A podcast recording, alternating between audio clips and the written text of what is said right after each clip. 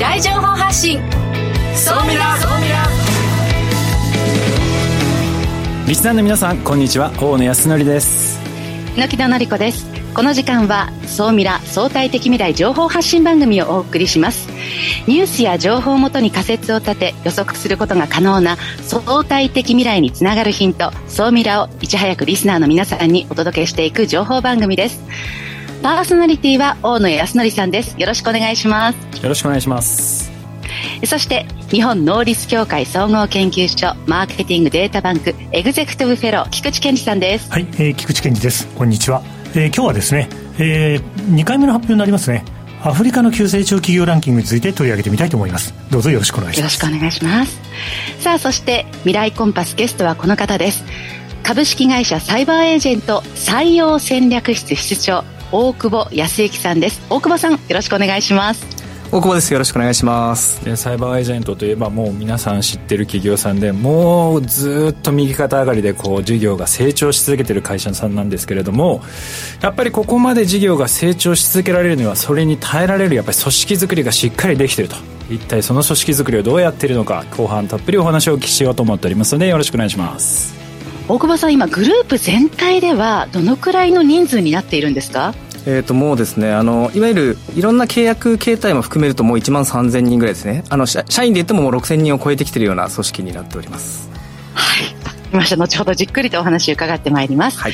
さあ、この番組は YouTube でも配信しています。YouTube はラジオ日経の番組サイトからご覧いただけます。こちらもぜひチェックしてください。それでは番組スタートです。この番組は日本能率協会総合研究所の提供でお送りします。総ミラートレンド。総ミラートレンド。このコーナーはビジネスの最新ニュースを大野さんがピックアップそして解説していくコーナーです。よろしくお願いします。はいよろしくお願いします。えー、今日はですね観光白書2023が発表されましたでこの中でですね、まあ、いろいろな、ことが書いてあったんですけれども、まあ、国として持続可能な地域づくりを、まあ、目指していこうと、いうことで観光産業を、まあ、復活させていこうと、えー、いうことを、まあ、語っていましたとただやっぱりその中でこの賃金の問題そしてこう人員不足、まあ、雇用とかですねそういった問題がやっぱりかなり今浮き彫りになっているということもですね詳細に語られてましたと。でもうちょっとね衝撃なんですけれどもこの観光業宿泊ですとか飲食業そういったものに従事される方産業別の離職別離職率っていうのが公開されてるんですけれどもなんとですね25.6%の人がですね辞めてってしまうと。まあ、かなりこれ高い数字かなと思うんですけれどもこれ大久保さんから見てもかなり高いっていうふうに感じられるんじゃないかなっていう。信じられない数字です。ねかなり IT 系だと今どれくらい今です、まあ、企業にもよるんですけどもう10%を切ってるぐらいだと思いますがこの25.6って本当になんかベンチャー企業 IT でもベンチャー企業っていう感じの離職率になってますね。これまあちょっと限られた情報であれなんですけれども、はい、どうしてこう離職率が多いんですかね？うんまあこれあのあくまで想像の域は達さないですけどあのやっぱりあのまあ、入社する時ってやっぱ観光業ってすごい意義あるじゃないですか。いろんな人の満足をこう高めたりとかすごく意義がある仕事ってなくならない仕事だと思うんですけどやっぱそういう部分でまず入社してきてでその後やっぱりその労働環境だったりとか賃金であったりとかっていうリアルなところに直面してその優先順位がちょっと変わってくることによってなんか退職を選ぶみたいなことが結構想像されるんじゃないかなというふうには思います、ね、いやでも本当ねここ変えていかないとやっぱりこれから産業を支えていくこの観光業というものが育っていかないのでここはやっぱり非常に大きな課題ですはい、でさらにですねこの日本の観光 GDP っていうのは11.2兆円ということで、まあ、経済全体に占める比率でいうと2%と。でこれ一瞬高そうに見えるんですけれども先進7カ国、まあ、G7 の平均で見ると、まあ、4%なのでかなりまあ大きな今差が出てきているというような状態ですと。でまあなんでかっていうとですねその日本の産業に対してもですね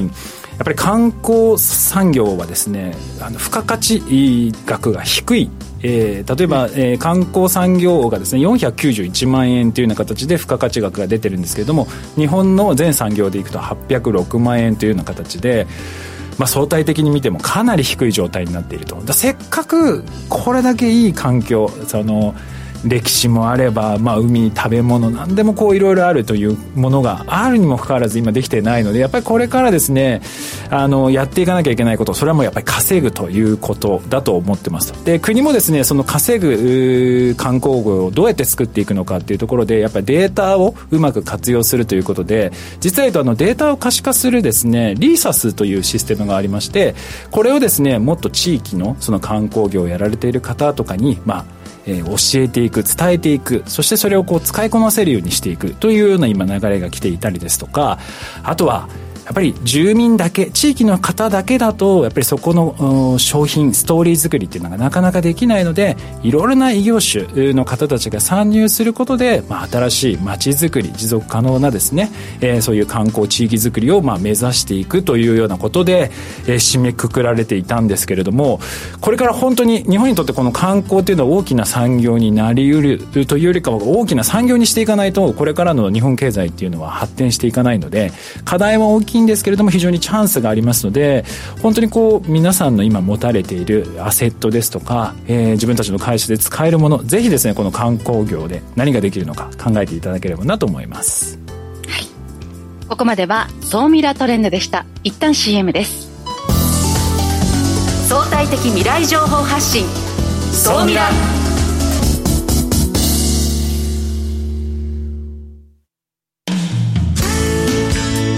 組織の未来創造のために今最も重要なテーマの一つが事業開発です。その事業開発を支援すべくスペックホルダーと日本能率協会総合研究所あつらいの3社が新サービスをスタートしました。まずは総ミラウェブサイトから「モンジュ MONJU プロジェクト」のバナーをクリック。専用サイトからご相談ください。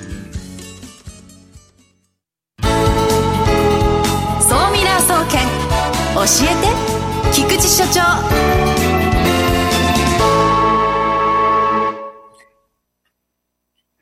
最新データから未来がわかる、総ミラ総研、教えて菊池所長のコーナーです。今週もよろしくお願いします。はい、よろしくお願いします。えー、今日はですね、あの、この番組ではですね、イギリスのフィナンシャルタイムズが毎年発表している企業ランキングデータをよく紹介しています。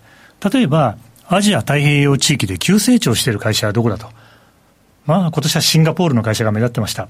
日本の会社もたくさんランクインしてるんですけども、なかなか上位に上がってこないという課題が残ったと、そんな話がありました。あとはアメリカの急成長企業ランキング等々ですね。まあ、ビジネスパーソンがぜひ見ておきたいデータがあるんですけども、今回ですね、今年2回目になります。はい。アフリカの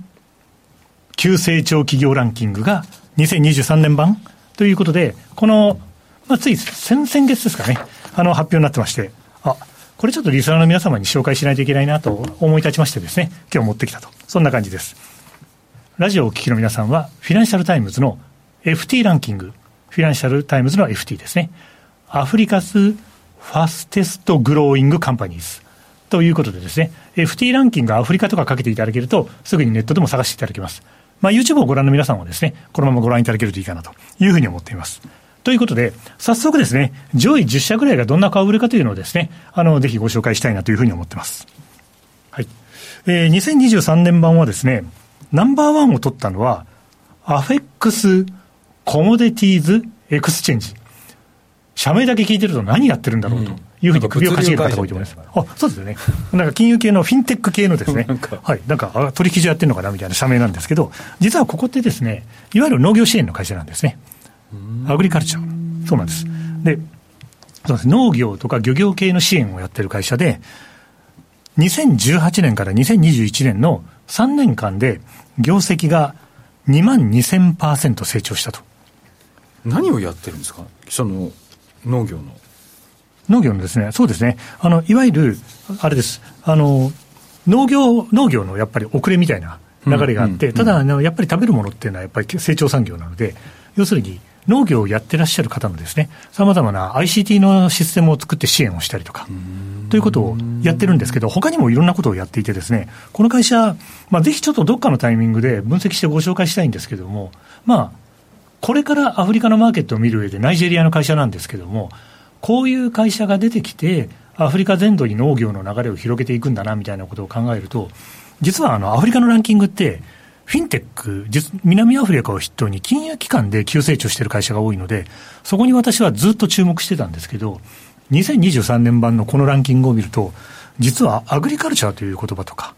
ですね、ファーミングですとか、農業系のビジネスがあのなかなか目立ってきているということでですね、多分あの、小野さん今手掛けてらっしゃるいろんなプロジェクトなんかも含めてですね、ちょっと面白いんじゃないみたいな会社というのをいろいろ見つけていただけるんじゃないかなと思います。で、さっと話してしまうと、まあ2位もナイジェリアのフィンテックの会社ですね。やっぱり、そうなんです。あの、金融ビジネスが遅れていて、でも ICT の力はどんどんどんどん一気に発展してきてるので、やっぱり、ナイジェリア発の会社っていうのが、まあ、本年度版のランキングを見てるだけではなかなか面白いなと、まあ、いうふうに感じていて、他にもずらーっとランキングを見ていくとですね、ケニアの e コマースの会社だったりとか、コンゴにあるエネルギーの会社だったりとか、あとですね、意外と面白いなと思ったのは、モーリシャスにある不動産の会社とかですね、いやいやいや、いろんな業界が入ってきてですね、まあ、くんぞホテルスの戦いをやってるという感じでですね、まあ、多分、他の国と比べると、まだまだデータの集まり方がこれからっていう感じなんだろうなというふうに思うので、そういう意味ではですね、まだ2年目のデータということになりますけど、なんといってもアフリカは、ラストフロンティアと言われている国でございますので、当然その流れは日本の政府も非常に注目しています。あの、YouTube をご覧の皆様はこのランキングぜひ見てもらって、ラジオをお聞きの皆さんはですね、ぜひ先ほど申し上げたアフリカのファステストグローイングカンパニーズと調べていただいて見ていただければと思います。こうしたアフリカの急成長のパワーを日本もこうどう取り込んでいくのかっていうのが結構重要なところですよね。もうまさにですね、もうありがとうございます。もうあのまさにポイントをついたことをおっしゃっていただいてですね、それで日本も実はこういう取り組みをしてるんですね。はい。あの、これも、えー、リスナーの皆さんぜひ覚えておいてください。アフリカ市場活力取り込み事業実施可能性調査。長いですね。長いですね。はい。えもうちょっと短くすると、一応あの、AFDX っていう略称がついてるんですけど、それだけだと多分わからないと思うので、あの、もしリスナーの皆さんがですね、ネットとかで調べてくださるんだったら、アフリカ市場活力取り込み事業実施可能性調査。早口言葉みたいになりましたけども、そんな名前がついていると。それで、実は、令和4年度もですね、日本の会社が5社エントリーしていて、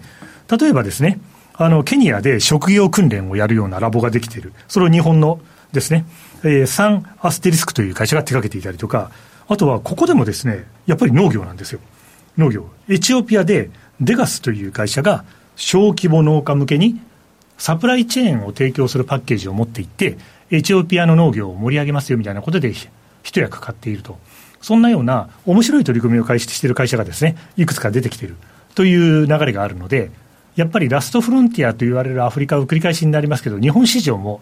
日本のいろんなスタートアップの皆さんも放っておかないという流れがあるので、最新のアフリカ急成長企業ランキングと、日本でどんな会社が、どんなビジネスに目をつけて乗り込んでるのというのは、今日申し上げた2つのデータを組み合わせて見ていかれると、いろいろとこれから同国の事業を見るですね、一つの大きなヒントが得られると思います。では今日のお話、総ミラ的にまとめていただきましょう。はい、えー、ではですね、まとめておくと、今回のランキングを見ると、昨年以上にですね、やっぱり出てくる業種というのは、先ほど申し上げた農業ですね、ヘルスケア、再生可能エネルギー、フィンテック、そのあたりの領域で、まあ、面白いビジネスを成長させてるなというふうに思います。そして、未来を考えるためにこのランキングは見るんです。あの、他の先進国のランキングと少し違うのは、やっぱり、あの、アフリカはこれからいろんな形で変わっていて、多分ですね、来年ぐらいのランキングを見ると、物流の会社とかが急浮上してくる可能性があります。で、今年度のランキングを見てると、仲介人というんですかね。まあ、やっぱりビジネスはハブを取るのが最大のポイントだと思うんですけども、仲介人の役割を果たす、果たす、例えばですね、農業をどんどん便利にしていくためにいろんな人たちをつなぐような役割を果たす会社が1位になってるわけです。そういうことでいくと、やっぱりビジネスは仲介人の場所を取らなくちゃいけないという原点に帰るなという感じがあります。ということでですね、まあ、次週はですね、先週予告してたんですけども、閣議決定が今週末ですので、来週、総ミラ総研流、国の骨太の方針2023解説をお届けしたいと思います。今日は以上です。ここまでは、総ミラ総研教えて菊池所長のコーナーでした。未来コンパス。未来コンパス。このコーナーは未来への羅針盤コンパスを手にすべく魅力あるゲストをお招きして最先端情報をお聞きしていくトークコーナーです。本日のゲストを改めてご紹介いたします。株式会社サイバーエージェント採用戦略室室長大久保康之さんです。改めましてよろしくお願いいたします。はい、よろしくお願いします。今日はあのサイバーエージェントのねその成長の秘密にちょっと迫っていきたいなと思ってるんですけれども榎木戸さんから見るとサイバーエージェントって何をやってる会社に見えます？もうネット、ネット、あと、アベマ TV、テレビの印象がね、最近は強いですね。サッカーをね、全部放送してくれたりしたことで。ね、はい。そうですよね。菊池さんはどういうなんか？はい。いや、もう素晴らしい会社だと昔から思ってますけども、最近はあれですよね。プロレス、プロレス団体も、ああ、よくご存知ですね。ありがとうございます。あありがとうございます。えー、あの、ノアさんとか DDT さんとか、あのプロレス好きの人間としてはですね、はい、もう今日のゲストにお迎えできて本当に嬉しく思ってます。ありがとうございます。あと最近で言うと、あの、榎戸さんも菊池さん、あんまりゲームやらないかもしれないですけど、ゲーム会社としても結構、成長してきてまして、ヒットショでいくと、ウマ娘、はい、馬娘、はい、というですね、ヒットしました、オリジナル IP でも大ヒットしまして、はい、ゲーム事業が今急成長しているっていうような形で、まあ、アベマもそうですし、そういうね、ウマ娘とかゲーム事業とか、次々に何かこう新しい事業っていうのが生まれ続けているという、まあそういう会社ですと。で、やっぱりこの成長し続けているというのには、やっぱ必ず理由があると思ってまして、おそらくこの組織づくりの部分で、だいぶこう意識されているところがあるんじゃないかなと思うんですけれども、このあたり、どの辺をこう強く意識されて、組織づくりっていうのはされているんでしょうか？そうですね。あの、これがまあ組織というお話になるのかわからないですけど、ままあ、あの、伸びていくために僕らってその、もともと広告からスタートしてるんですよね。広告からスタートして、えー、そこからあのいろんなあの流れがあって、その後メディアが出てきて、今だとあのご存知ない方もいらっしゃるかもしれないです。あのブログのサービスね、アメーバブログが出てきて、でそこからあのスマホになって、でスマホが出てきた後にスマホに大きくこう舵を切って動画であったりとかゲームであったりとかそのあたりがこうあの、まあ、事業として、あの軸としてあの生まれてきてるんですけど、やっぱりあのそこのあのトレンドに合わせたあの事業構造を作りながら、まあ、そこに合わせたこう組織を作るっていう、うんうんうん、結構その、僕らその波乗りっていうんですけど、波乗り、はい、だからトレンドの波乗りが比較的あの上手な会社だと思ってるんですけど、なんか組織もあのそれに合わせてこう柔軟に変えてきてるっていうのは結構ポイントにはなってるんじゃないかなとは思っていますね。そうでもそのこう、はい、なんていうんですか柔軟に組織を変えていくってこうなかなか大変な気がするんですけど、はい、なんかそのやっぱり強く組織を変えていこうと思ったなんかきっかけみたいのがあったんですか？そうですね。あの、組織的にはもともとあの人事組織みたいなものはなかったんですけど、まあ2003年ぐらいにですね、僕はあの入社したの時代、2003年なんですけど、あの結構カオスな時代がありまして、うん、あの、入社してですね、あの、まあ、今って実は僕らあの新卒採用かなり力を入れているような会社であるんですけども当時はもちろんその創業あの1998年に創業して僕2003年に入ってるんですけど、まあ、大きく伸びた時期ではあるものの、まあ、会社の中かなりあの中途採用のあの本当にマネージメントとかもあとはその本当ボードクラスの人たちもあの中途採用してましたがあの1年間であの30%から40%ぐらい退職するみたいな時代がありまして。さっきより高いですね、はい、30%から40%、はい、ありまして。かなり高いですね、はい、なんで体感でいうと大体1年間で半分ぐらい人が入れ替わるような時代がありまあ、これではあのいけないぞということで、まあ、組織であったりとか、カルチャーであったりとか、大きく見直して、でそのタイミングであの人事組織あの、いわゆる人事本部と言われるような組織が生まれて、でそこからあの、えーと、組織構造をこう改革したりとか、そういったところが始まったというのが経緯としてはありますね。なるほど、その当時は、結構その新卒よりも、どちらかというと結構中途、まあ、要は、はい、まあ、スキルが高いような人たちを採用していたけれども、それがうまくワークしなかった。そうですね、やっぱりはまらなかったというか、すぐ辞めていっちゃったりとかですね、あの思ったようにあの効効果というか、結果が出せなかったりとか。なるほど、はい、ただやっぱりそのスキルを持った人を採用するっていうのは、まあ、そのなんていうんですか、はい、早くそのノウハウを吸収できるじゃないですか、はい、ただ一方その新卒とか一からこう育てていくと、うん、かなり時間がかかるんですけどもう会社としてはその新卒採用新卒を育てていく新しいメンバーをこう育てて経営者にしていくんだっていうのに思いっきり舵を切った。そうですね。はい。はあ、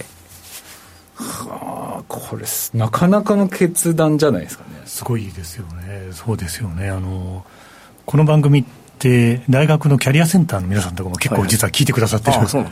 番組になるんですけども、そういう意味では、新卒の方のどういうところを大切にされてるというか、素養とか見ておられるのかなというのは興味あります。えー、ですね。結構あの、我々の会社がすごくカルチャーを大事にしてるんですよね。文化ですね。企業が持っている文化。例えば、あの、インターネットのドメインであれば、やっぱりこれから新しいものがどんどん出てくるじゃないですか。そこに対して常にこうチャレンジをし続けたいとか、あの、そういったことが一つ、あの、カルチャーとしては挙げられるんですけど、そういうカルチャーに、こう、シンクロしやすい人たちを、こう、育成していくことができるっていうのと、あとは、やっぱり事業、やっている、こう、事業のドメインが結構ポイントだったかなと思うのが、当時ってインターネットで、その広告からスタートしてますけど、インターネットの広告っていうのが世の中あんま分かんない時代じゃないですか。クリック保証があったりとか、検索広告とか、まあ、要は、あの、スペシャリストがそんなにいないので、あとはそのインターネットも若手の人たちが結構使うサービスじゃないですか。まあ、そういった人たちが入ってきてくれる方が結構早いんですよね、戦力化するのも。で、新しい事業が生まれるのも早いですし、まあ、それが良かったというのもある、ありますね。なるほど。はい。榎木戸さんからすると、この成長し続けるこの組織を作っているサイバーエージェントのどのあたりが気になりますか？あの、私、これまでサイバーエージェントの、まあ、経営層の方にお会いしたり、あと社員の方にもお会いしたことが取材でも何度もあるんですが、あの、他の企業に比べて印象的なのが、女性がかなりね、活躍している印象があるんですよね。あとね、あの、勝手な印象ですよ。キラキラしてる女性が。なんでかなって思うのが、あの、ぜひ大久保さんにお聞きしたいところです。そうですね。これ、でも、女性に限定した話じゃないのかもしれないですけどね。若手がやっぱりその、キラキラしてるというか、熱量を持って働けてる環境だとは、やっぱり思うんですね。それは、やっぱりその、さっきの話とも少し、あの、連動してきますけど、やっぱり若いうちから旗振ってやれることが多いんですよ。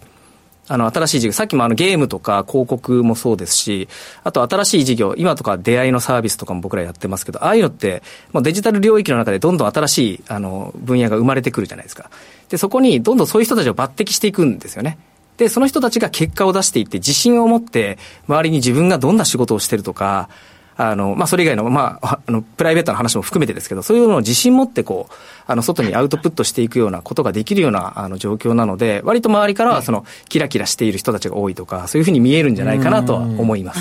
部長職、肩書き持ってる方でも、20代ね、結構、中盤、後半、当たり前にいますよね。当たり前ですね。なんかこう、責任感のあるというか、こう、自分事としてビジネスを、なんかこう、経営者目線で語っていらっしゃる方が多くて、あの、普通の企業に勤めている方が結構構驚いていらっしゃいましたね。うわって。うん。でも確かに私も榎戸さんと同じでサイバーエージェントの方はやっぱ生き生きしてるっていう、はいはい、なんかそういうイメージがあるんですけどその先ほどまあ新卒ですとか若手を育てていくっていうふうになると、うん、やっぱり若手の才能その人がどういう能力を持ってるのかっていうのを見極めて育てていくっていう多分この2つがすごく重要なポイントになってくるのかなと思うんですけど、はい、そのあたりどういうこう活動をされてるんですか？そうですね。まず1個はあのまあ、とにかくスペースをたくさん作ることが重要だと思うんですね。そのチャレンジできるスペースを作ること。だこれが、あの、実は半分ぐらい占めてるんじゃないかなと思っていて、あの、我々その役員陣が集まって、その、みんなでこう事業案を出し合って、で、あの、代表の藤田が、あの、判断して、その場で決めるみたいな、明日会議という形式であの、やっているものがあるんですけど、まあ、それ年に2回やるんですが、そこでももう、あの、そのたった何時間かの間で、えっ、ー、と、10社近くの子会社が決まったりとか、あとは今、あの、先ほどゲームの話していただいたり、あと、あの、プロレスの話もしていただきましたけど、あの、我々その合弁会社を作ったりとか、あの、あとは新しい会社、あの仲間に迎え入れたりとか、かなりスペースが生まれるんですよ。そうすると、あの、チャレンジできる手を挙げる機会が増えるじゃないですか。うん。なんか単純にその世の中的にもやっぱり抜擢抜擢というか、そのどんどんチャレンジしていいよというふうに言っている会社は多いと思うんですけど、あの手前味噌ながらこれぐらいスペースがある会社って多くないんじゃないかなというふうには思ってます。子会社も100社以上あるので、はい。まず一つはそういう働きやすいというか、はい、えーと、若い人たちが責任持ってできる環境をまあ整えていくっていうのが一つと、はい、それをそれぞれ若い人たちが持ってる能力をこう見つけていくっていう作業も必要かなと思うんですけど、そのあたりっていうのはどういうふうにやられてるんですか？えっ、とですね、かなり、あの、これ、ちょっと今、僕らあの AI とか DX とか、あの、よく言っている中で、なんか少し逆行するようなお話になるかもしれないですけど、やっぱ徹底的にそのタレントを見つけに行っているという、で、これを経営層の意思決定としてやってるっていうのがすごく大きいんじゃないかなと思っていて、で、あの、すごくまあ、お面白い話かどうかわからないですけど、あの、役員会あるじゃないですか。役員が集まってその経営会議をする経営についての話をする会議あると思うんですけどあの、ちょっと特徴的なのが、我々のその会社って、経営会議の、経営会議じゃないですね、役員会の中での、あの、話の半分が人事の話なんです。人の話。それこそ、あの、ど、どこまでお話しするかあれですけど、その、誰が結婚をしたとか、誰が、誰に子供が生まれたとかの話も含めてです。これを、役員会の資料として僕らは、あの、役員に届けて話してるんですけど、やっぱそれぐらい人に興味がある会社なんですよね。で、あとは役員合宿という、その役員が、あの、時間かけて、その、まあ、これからの経営について話す、あの、合宿あると思うんですけど、そこでも、あの、人の顔と名前と、その、情報がセットになったものを、こう、ずっと上から見ていって、あ、この人どうしてるんだっけっていうのに時間を使うような機会があったりとか、それぐらい、こう、人を見て、で、えっ、ー、と、その人たちをどう生かすかっていうことを、あの、すごく時間をかけてやっている。会社なんですよね。なるほど。じゃあ、その役員の方とかも、かなり、その社員数も多くなったけれども、はい、社員一人一人の、まあ、性格だとか個性とかっていうのも把握しているっていうことですね。はい、そうですね。その意思決定があるので、僕らあの、社内のパルスサーベイがあるんですけど、月報と言われるものを使ってあ、自分たちで作ったものがあるんですけど、まあ、それを毎月こう聞いて、で、そこのコンディションを、えっ、ー、と、見ながら、あの、役員も役員会議にそれを持っていって、で、議論して、で、この組織のこの人って今どうしてるんだっけって、それを見ながらまた話したりとかっていうのが、あの生まれてるっていう感じですね、まあ、若手一人一人にちゃんと目を向けて、才能とかそういうのを見つけ出して、はい、でその子たちが活躍できるスペースを作って育てていくってはい、まあ、そういった取り組みをしながらこうサイバーエージェントっていうのは、まあ、大きくなってきたと、はい、でちょっと大久保さんがですね仮にどこかの会社に転職して人事部に行って改革するとしたらまずどこから始めますか？ちょっと最後にちょっとそこをいや、やっぱりですね、あの、その、一時情報を取りに行くのがすごく重要だと思ってるので、僕はやっぱり各事業部の、えっ、ー、と、事業責任者と、えっ、ー、と、今のその経営課題について話す、まあ、ヒアリングする場を持つと思いますね。で、あの、今、サイバーエージェントでも人事やってますけど、やっぱり全く同じ課題感ではないと思うんですよね。なんで、サイバーエージェントで経験しているものをそのまま使えるわけではないので、ぱりそのそれぞれの事業の事業責任者が持っている課題っていうのを吸い上げて、で、お話を聞いた上で、あの、課題っていうのをまとめながら話していくかなとは思います。ありがとうございました。この後ですね、ソーミラアフタートークの方では、その組織、あと評価とかですね、そういったところ、あとは人材育成、コーチングをどうやってるのか、そのあたりをお話をお聞きしようと思っております。えー、本日のゲストは株式会社サーバーサイバーエンジェント採用戦略室室長の大久保康之さんにお越しいただきました。ありがとうございました。ありがとうございました。ここまでは未来コンパスのコーナーでした。今日は榎戸さんはこれはどちらですか？えっ、ー、とイスラエルのねエルサレムにいます。おエルサレム、うん、キリスト教イスラム教ユダヤ教のまさに聖地ですねほど本当にいろいろ行かれてますよね。だからそうすると、えー、今日観光のお話されてましたけど、うん、あのイスラエルってちょっと、まあ、少し治安の問題で来られない方いらっしゃると思うんですが来てみたらもうすごく安全であのやっぱり来てみないとわからないことがあるなと思いました。なんかこういろいろ回って日本の観光産業のためにもちょっと調べてみたいと思います。なるほど。その辺もまた聞かせてください。今週も榎戸さん菊さんありがとうございましたありがとうございました。ありがとうございました。この番組は日本能力協会総合研究所の提供でお送りしました。